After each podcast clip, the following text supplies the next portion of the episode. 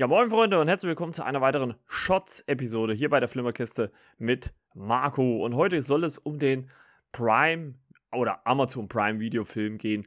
The Voyeurs, äh, der ist seit äh, 10. September bei Amazon verfügbar. Ist ein äh, Thriller, äh, so mit erotischen Ansätzen, also ein Erotik-Thriller könnte man schon sagen. Regie hat gefühlt äh, Michael Mohan, der hat auch das Drehbuch geschrieben und äh, Hauptdarsteller sind Sydney Sweeney, die kannte ich äh, bis dahin gar nicht. Ähm, ich habe auch so mal geguckt, die hat äh, jetzt noch nicht in so riesigen Produktionen mitgespielt, also ist ja noch relativ jung, 24. Just, Justice Smith äh, spielt mit, ähm, der spielt ihren Freund oder Mann, aber dazu gleich später, äh, dazu gleich mehr. Äh, und Ben Hardy, äh, den kennt man zum Beispiel aus Six Underground, da hat er mitgespielt. Und äh, Justice Smith zum Beispiel kennt man ähm, aus der äh, Detective Pikachu-Verfilmung äh, mit unter anderem Ryan Reynolds. Ähm, worum geht's in äh, so, The Voyeurs? Ähm, in The Voyeurs geht's um äh, Pippa, wie gesagt, gespielt von Sidney Sweeney, und Thomas, die in ihre neue Wohnung in der Innenstadt von Montreal ziehen. Hat mich auch am Anfang ein bisschen gewundert, hä, warum sprechen die Französisch? Ist doch gar nicht Frankreich oder sieht zumindest nicht nach Paris, äh, Frankreich aus.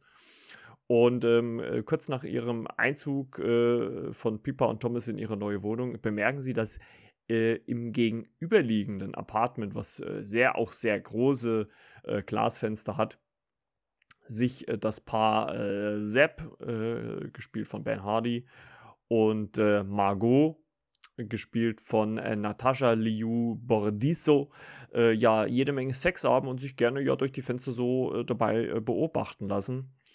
Und ähm, was so anfänglich noch anfängt, wie so ein kleiner Spaß, äh, dass Thomas und Pippa immer rüber gucken äh, in die andere Wohnung, ähm, entwickelt sich da nach und nach, gerade von Pippas Seite aus, immer mehr eine Obsession für äh, Sepp.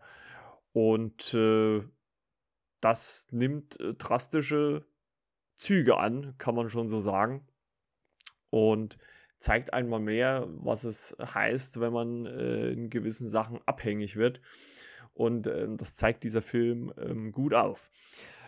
Ja, ähm, ich werde natürlich jetzt nicht auf alle Inhaltspunkte eingehen, weil äh, dann, glaube ich, doch vieles zu überraschend kommt. Ähm, also mir hat der Film sehr, sehr gut gefallen. Also ähm, äh, Sidney Sweeney als Pippa war für mich äh, herausragend. Also hat das wirklich sehr, sehr gut gespielt. Und ähm, auch ihre, ihre Obsession äh, für, für Ben Hardys Charakter Sepp äh, wurde ziemlich gut äh, gezeigt. Überhaupt hat der Film, wie ich finde, ziemlich äh, gute Ansätze, was das angeht. Also es wird halt viel äh, mit äh, Blicken, Lust und auch Körper gespielt. Also der Film ist auch in gewissen Zügen sehr, sehr freizügig, das muss man schon sagen. Es ist natürlich jetzt, geht natürlich nicht in die, in die pornografische Richtung, aber ist schon, ähm, ja, also man, man sieht schon ziemlich viel. Ähm, also glaube ich auch für die Schauspieler auch eine ziemliche Herausforderung gewesen, das so zu drehen.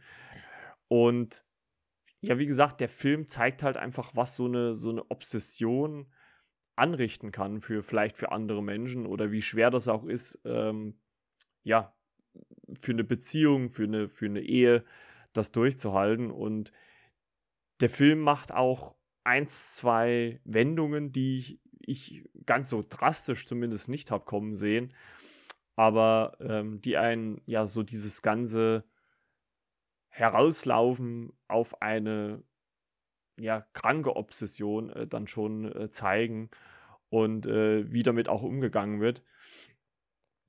Ähm, er ist natürlich, muss man sagen, auch ziemlich klein gehalten. Ne? Also der Film spielt hauptsächlich in diesen beiden Wohnungen, ne? also hauptsächlich in, in, in Pipas und, und, und Thomas Wohnung, beziehungsweise halt in, in Sepps äh, und Margos Wohnung. Also man sieht dann nicht, ziemlich, nicht, nicht so viel, aber es wird halt, finde ich, gut rübergebracht, äh, wie es halt so von einem an, anfänglichen Schabernack bis hin zu, ja, dass äh, Pipa mitten in der Nacht aufsteht und sich ein Fernglas gekauft hat und dafür äh, und dabei in die andere Wohnung guckt.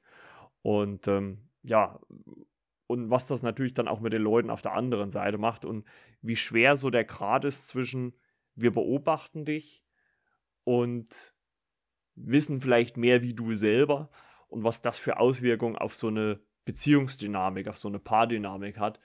Ähm, sowohl bei denen, die halt beobachten, als auch bei denen, die beobachtet werden. Der Film endet, ohne jetzt spoilern zu wollen oder ohne zu spoilern, auf einer ziemlich, also anfänglich erstmal, wie ich finde, irgendwie kranken Note. Also, also, er, also so, ich sag mal so, das letzte Drittel, da dachte ich mir so, hm, okay, ist natürlich krass, wenn man, wenn es auf sowas hinausläuft, läuft und wird dann immer, immer düsterer, was das angeht. Und ähm, das fand ich eigentlich schon ganz gut dargestellt.